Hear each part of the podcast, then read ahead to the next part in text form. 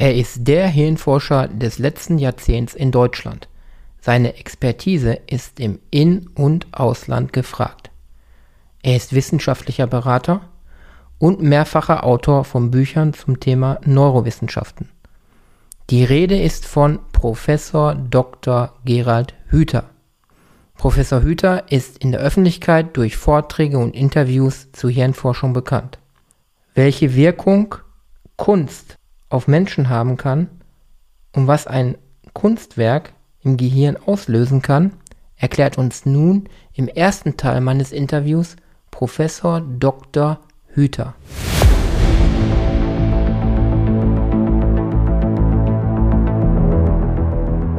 Lecker Kunst, leicht verständlich. Ein Podcast von und mit Michael Neute. Der Künstler Mino bringt dir moderne Kunst und Street Art aus den urbanen Hochburgen unserer Zeit in dein Wohnzimmer.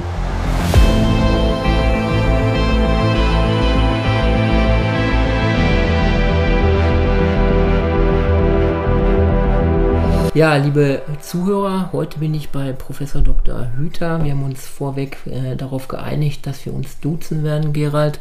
Ich bin der Michael, du weißt das. Ich bin Künstler und es ist eine große Freude, äh, fachspezifische Aussagen von dir als Neurowissenschaftler heute zu erfahren. Gerald, ähm, ich mache ja eine spezielle Kunst auch, wo ich, ähm, ja, Ten Terms Art habe ich die mal genannt, wo ich zehn Kunst, äh, zehn Begriffe den Menschen abfrage, die ihnen was bedeuten und daraus Kunstwerke erschaffe. Mich würde interessieren oder auch äh, die Kunstwelt äh, interessiert, können Kunstwerke, wenn der Betrachter sich darauf einlässt, das ist wohl eine Voraussetzung, die Gefühle, das Denken und letztendlich auch unsere Handlungen beeinflussen. beeinflussen. Und das wie ich es immer sage, ich will ja Kunstwerke machen, die die Menschen glücklich macht, auch positiv beeinflussen kann. Wie, was sagt die Neurowissenschaften dazu?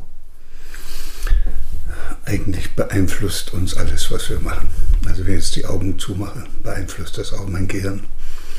Äh, und deshalb heißt die richtige Frage eigentlich nicht, ob es uns beeinflusst, sondern ob es uns berührt. Und wenn es uns berührt, heißt es, es spricht in uns Netzwerke und neuronale Muster an. Das so nennt das dann der Neurobiologe. Also der, das spricht, das Kunstwerk spricht in uns etwas an, was in uns als Sehnsucht, als verschüttetes Gefühl, als irgendwie gefühltes etwas, worauf es vielleicht irgendwie ankommt, anspricht. Wir kriegen dadurch wieder Kontakt zu unserer eigenen Lebendigkeit. Es werden ja im Laufe des Hineinwachsens in so eine Gesellschaft äh, zwangsläufig auch sehr viele ursprüngliche Grundbedürfnisse und, und Gefühle unterdrückt. Und das kann man sich so vorstellen, als ob die im Hirn so eingewickelt werden. Und dann kommt das nicht mehr raus. Das ist zum Beispiel das Bedürfnis, etwas gestalten zu wollen, ist bei vielen Menschen furchtbar eingewickelt. Und in dem Augenblick, wo man so ein Kunstwerk sieht und in diesem Kunstwerk etwas angesprochen wird oder gezeigt wird, was dazu führt, dass man wieder Kontakt bekommt zu diesen, nennen wir es jetzt mal so, eingewickelten Anteilen, dann entsteht das so etwas wie eine Resonanz und es entsteht äh, plötzlich ein Gefühl, dass man im tiefsten Inneren berührt ist. Das sind Sternstunden im Leben eines Menschen. Das passiert nicht so oft. Viele Menschen wehren sich auch dagegen und deshalb gibt es auch viele, die gucken da auf so Bilder drauf und, und wehren sich dagegen, dass es irgendwas mit ihnen macht. Die lassen sich also auf das Bild nicht ein. Und wenn man über die Wirkung von Kunst oder von Bildern, das gilt ja auch für Musik, äh, wenn man auf die Wirkung von Kunst auf das Gehirn schaut, wird es wohl notwendig sein, immer wieder diese Frage äh, in den Vordergrund zu rücken, nämlich ist das jetzt eine Person, die ich mir da anschaue, die sich dieses Kunstwerk äh, anschaut oder das genießt, die sich wirklich darauf einlässt. Jemand, der sich auf ein Musikstück einlässt, der ist ja, wie wir wissen, oftmals gar nicht mehr richtig da. So sehr ist er in der Hingabe äh, dieser Musik sozusagen eingetaucht in diese Musik und so kann man auch in ein Bild eintauchen. Mhm. Ich habe das jetzt so verstanden, wir haben auch ein Vorgespräch geführt, ähm, dass es so ist, ähm, dass es wirklich darauf ankommt, ob der Betrachter oder Besteller oder Kunstliebhaber sich wirklich, wie du sagst, auf das Kunstwerk einlässt. Jetzt habe ich diesen ja, Winkelzug gefunden, dass ich mich mit den Leuten vorher zusammensetze und ja mit ihnen genau diese Dinge bespreche, dass ich sage, was sind deine zehn Begriffe, die äh, für dich in deinem Leben äh, wichtig sind, ob es Namen sind, Namen der Kinder, irgendwelche Geburtsdaten, Farben, ja. Und dann müsste ich doch rein theoretisch nach deinen Folgerungen auf der richtigen Linie sein. Er will sich ja auch einlassen und dann sammelt sich seine inneren Bilder in ein so ein Bild, manifestiert.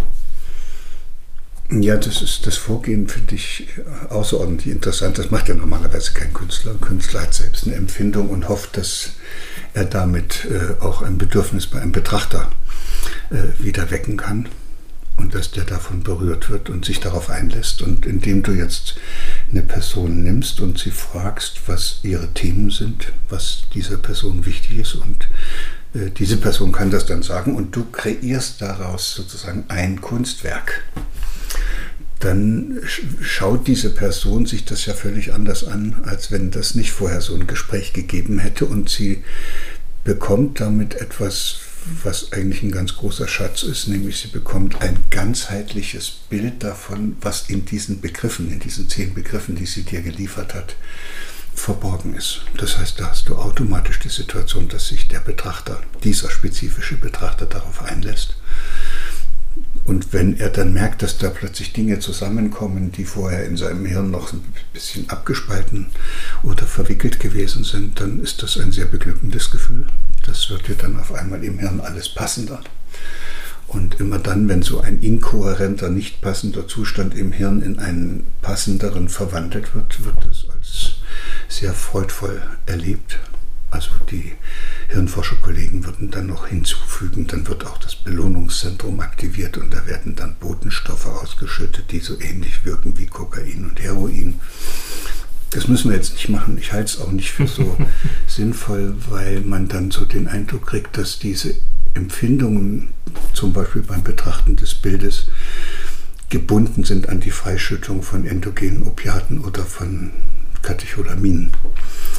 Und äh, das ist ja definitiv falsch, sondern die Empfindung wird ja ausgelöst, weil ein Zustand im Hirn entsteht, wo plötzlich etwas, was nie so richtig zusammengepasst hat, plötzlich als unglaublich passend erlebt und empfunden wird. Und das ist die Ursache für die Ausschüttung dieser Botenstoffe. Also würde ich ja mit so einem Bild, was der Betrachter mir vor, vorgibt, sage ich mal mit seinen zehn Begriffen, würde ich ihn in einem Glückszustand verbringen, wenn er sich einlässt. Und kann man dann sagen, dass Bilder glücklich machen können? Was definitiv glücklich macht, ist, wenn du ähm, und das geht uns ja allen so, wenn du mit bestimmten Themen in deinem Leben nicht zurechtkommst, dann verfolgen die einen ja. Also eine Scheidung, unglückliche äh, Rolle als Vater, sodass dir die Kinder dann davon gelaufen sind. Das sind ja alles Themen, die, die eigentlich wehtun und die im Hirn ständig solche Inkohärenz erzeugen. Und wenn es dann plötzlich möglich wird, in so einem Bild diese Widersprüchlichkeiten aufzulösen und zu erleben, dass das doch eigentlich alles zusammengehört, dann entsteht dieses glückliche Gefühl. Ja, das ist, glaube ich, bei allen so. Aber auch hier wieder, es entsteht eben im Hirn dieser einen Person, die diese besondere Geschichte hat mit diesen besonderen Themen und es muss dann auch noch der Künstler so ein besonderer sein, dass der diese Themen aufgreift und wenn es dir nicht gelingt, das wirklich zu einem stimmigen Bild zusammenzufügen, dann passiert auch wieder nichts. Dann mhm. guckt er da drauf und findet nichts. Mhm. Ich habe mal einen Kunden gehabt, der hat äh, am Ende gesagt, das Kunstwerk, diese Ten Terms zehn Begriffe, ein Kunstwerk, das ist ja wie ein Maßanzug für mich. Also der hat das Kunstwerk verglichen wie ein Maßanzug und der hat diese Gefühle, die du beschreibst, auch bei dem Betrachten dann ähm, so empfunden. Er hat da drauf geguckt und hat gesagt, jo, da findet sich ja alles wieder, was ich vorher genannt habe, in anderer Form, überraschender Form. Und ja, für mich ist es Antrieb, ein spezielles Bild für äh, Kunden zu machen oder für Kunstliebhaber, dass nicht zehn Menschen irgendwo auf ein Kunstwerk gucken und ähm, fühlt sich keiner von berührt, sondern der eine auf sein Kunstwerk wie so ein Maßanzug drauf guckt. Ja, das äh, wäre auch der richtige Weg, aber du wirst dann auch wissen, dass man da nicht so gut verkaufen kann. ja. Und deshalb machen viele Künstler es andersherum, die versuchen herauszufinden, was sehr viele Menschen gerade bewegt. Also in einer sehr zerrissenen Welt haben viele das Problem, dass sie die Dinge nicht zusammenkriegen. Manche verzweifeln daran, dass es so zerrissen ist und dann gibt es Künstler, die greifen diese Gefühle auf und bieten dann entweder Kunstwerke an, wo das plötzlich doch wieder alles zusammenpasst. Oder wo die Zerrissenheit so, so, so stark betont wird, dass der Betrachter sich mit seinem zerrissenen Gefühl da drin wiederfindet, weil das Bild ist genauso zerrissen wie er. Also Kubismus ist, es gibt richtige ganze Strömungen, wo das in der Kunst ausprobiert worden ist. Hm, spannend. Ja, ich werde weiterhin auf jeden Fall diesen Ansatz wählen, auch wenn es sehr, sehr maßgeschneidert ist. Ähm, das sind ja speziell Kunstwerke, sag ich mal, die verkaufe ich ja nicht dann zwei, dreimal an irgendwelche Leute, weil es hat ja speziell einer bei mir bestellt dann auch. Ich werde diesen Ansatz weiter verfolgen, weil ich es spannend finde, dass man wirklich dahin kommen kann, dass Kunst Glück bereiten kann. Ein weiteres Thema von dir, was mich näher interessiert, ist auch ähm, deine Akademie, die ihr gegründet habt ähm, für Potenzialentfaltung. Was versteht ihr dahinter? Was war Ziel und was, was wollt ihr mit dieser ähm, Akademie erreichen? Ja, ich bin ja Neurobiologe und habe mich jahrelang mit der Frage befasst, welche Bedingungen ein Mensch braucht, damit er dieses unglaubliche Vernetzungspotenzial, was im Hirn äh, bereitgestellt hat, damit er das auch nutzen kann damit etwas entsteht, das nennen die, Hirn, die Hirnforscher dann hohe Konnektivität. Also es gibt einfach gestrickte Leute, heißt es im Volksmund, die haben eben nicht so eine hohe Konnektivität und es gibt welche, die haben eine sehr komplexe Konnektivität, also sehr viele Vernetzungen im Hirn. Das kriegt man dadurch, dass man im Laufe seines Lebens auch immer wieder Gelegenheit hat, mit immer wieder neuen Problemen konfrontiert zu werden und immer wieder neue Lösungen zu finden, die genau zu diesen Problemen passen. Manche Leute haben sehr verschiedene Probleme und machen immer das Gleiche. Dann entsteht im Hirn eben nicht so ein hoher Vernetzungsgrad, sondern da entsteht so eine Art Autobahn, auf der sie dann alle unterwegs sind. Ich fürchte, dass das sehr viele sind. Und, und das, was nun aber in dieser gegenwärtigen Gesellschaft ziemlich aus dem Blick geraten ist, ist nicht nur, dass dieses Hirn das ganze Leben lang plastisch und formbar ist und sich anpasst, mal mehr Konnektivität, mal weniger Konnektivität ausbilden kann, bis zum Tod eigentlich. Das haben wir ja früher nicht so gesehen. Und dass es davon abhängt, wie man es benutzt. Also wie es eben schon deutlich wurde, wie viele Probleme man hat und wie oft es einem gelingt, diese Probleme dann auf eine glücklich machende Weise zu lösen. Und das zweite große Thema, was eben auch in der Vergangenheit nicht so deutlich betrachtet worden ist, ist, dass wir doch im tiefsten Inneren als Menschen soziale Wesen sind. Ich bin da immer sehr auch konsterniert von der Überzeugung vieler Menschen, sie wären allein auf dieser Welt und könnten da tun und lassen, was sie wollen. Also man braucht es ja nur mal, sich selbst kurz auszuprobieren, indem du mal subtrahierst von dem, was du heute bist. All das, was du von anderen Leuten übernommen hast und gelernt hast, was dir andere gezeigt haben. Und dann kommt einer raus, der heißt vielleicht auch noch Michael, aber das würdest du gar nicht wissen. Und der würde nicht auf zwei Beinen laufen können, der könnte nicht sprechen, der könnte gar nichts. Also das, wir, wir, können erst das werden und das in uns liegende Potenzial entfalten, wenn wir in einer Gemeinschaft leben. Aber das wäre eben wichtig, dass das eine Gemeinschaft ist, in der wir auch, äh, in der wir nicht unter Druck geraten. Also wir haben ja zwei Grundbedürfnisse. Das eine ist das nach Verbundenheit und das andere ist das nach eigenen Gestaltungsmöglichkeiten. Das nennen wir dann immer Autonomie und Freiheit.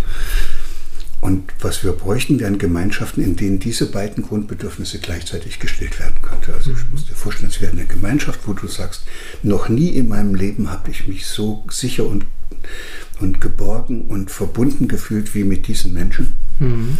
Und gleichzeitig war ich noch nie in meinem Leben in einer Gemeinschaft, wo ich mich durch die anderen so sehr eingeladen, ermutigt und stimuliert gefühlt habe, das, was in mir drin steckt, auch zur Entfaltung zu bringen. So eine Gemeinschaften bräuchten wir in Zukunft, haben wir im Augenblick nicht. Was wir haben, sind Angstgemeinschaften, Zwangsgemeinschaften, Besitzstandwahrungsgemeinschaften. Ich will sie gar nicht alle aufzählen. Und das sind alles Gemeinschaften, da äh, müssen die Leute sich anstrengen, um dazuzugehören, müssen die Erwartungen der anderen erfüllen, können damit gar nicht selbst sich als Gestalter erleben müssen, also ihr Bedürfnis nach eigenen Gestaltungsmöglichkeiten so lange unterdrücken, bis es einigermaßen zu dem passt, was die anderen von ihnen erwarten und bis sie endlich das tun können, was die anderen meinen, was richtig wäre und damit haben sie ihr eigenes Gestaltungsbedürfnis dann unterdrückt und ja, und manche müssen auch in solchen Gemeinschaften lernen, dass sie eigentlich niemals diese Verbundenheit finden, die sie gesucht haben. Die werden dann sehr einsam. Und so kann kein Mensch äh, seine Potenziale entfalten. Und wo, wenn man in solchen Gemeinschaften groß wird und dann auch sich da aufhält, wie das den meisten geht, dann ist das so, da muss man ja vieles im Hirn, was eigentlich da raus will, das muss man ja bremsen. Also nehmen wir wieder diese Gestaltungsfreude. Die muss weg. Wie, wie, soll ich den ganzen Tag in die Schule gehen und da alles möglich gestalten wollen, wenn der Lehrer mir sagt, äh, wann ich wie was zu machen habe? Mhm. Das kann ich nur dann, wenn ich keinen eigenen Gestaltungswillen mehr habe. Dann kann ich mich dem unterwerfen und sage, okay, mache ich es eben. Deshalb sage ich eben manchmal auch, äh, dass eben ein Abitur mit 1,0 kein Zeichen von Intelligenz ist, sondern Fleiß. besonders gute Anpassungsfähigkeit. Und manche sind schlau genug zu erkennen, was sie da machen müssen, damit sie diese entsprechenden geforderten Leistungen in dieser Community dann auch vollbringen. So, und wenn das so ist, dass unsere gegenwärtigen Gemeinschaften alle suboptimal sind, dann habe ich gedacht, gründen wir einfach eine Akademie, das ist eine Genossenschaft und helfen Menschen, die in solchen Gemeinschaften sind, diese Gemeinschaften so zu ändern, das heißt die Beziehungen der Menschen in diesen Gemeinschaften so günstiger zu gestalten, dass dann tatsächlich so eine Potenzialentfaltungsgemeinschaft daraus wird, statt mhm. einer Besitzstandwahrungs- oder einer Zweckgemeinschaft. Das funktioniert und das machen wir da und ich bin da sehr glücklich und habe in dieser Zeit, seitdem ich das mache, eigentlich wesentlich mehr gelernt als in, der ganzen, in den ganzen drei Jahrzehnten davor, als ich als Hirnforscher das Gehirn in immer kleinere Teile zerlegt habe. Okay, jetzt verstehe ich so, dass ihr auch aus dieser Akademie heraus solche ähm, Potenzialentfaltungsgemeinschaften fördert, ne?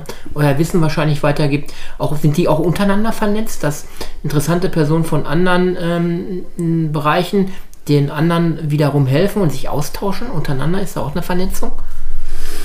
Äh, das, was sich als sehr fruchtbar erwiesen hat, und wir brauchen in unserer heutigen Zeit etwas, was nicht nur drei, vier Leute erreicht, sondern was sich irgendwie von alleine ausbreitet und was sich als sehr fruchtbar erwiesen hat, ist, wenn wir von der Akademie aus solche Initiativen in Gang setzen, wo dann fast wie in einem Schneeballsystem sich solche Gemeinschaften bilden.